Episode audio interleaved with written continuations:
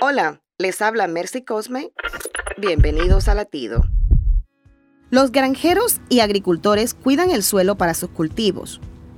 Cuando el suelo se ha degradado con el tiempo, no puede crecer y proporcionar alimento y hábitat a los organismos vivos y puede causar una mayor destrucción a través de la erosión. Pero los cultivadores restauran el suelo a través del compostaje.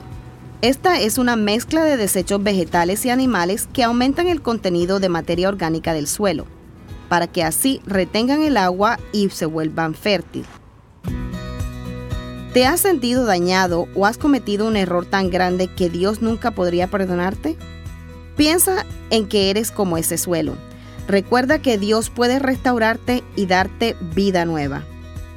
Cuando estamos quebrantados es cuando Dios hace su mejor obra. Latido les llega a través del ejército de salvación.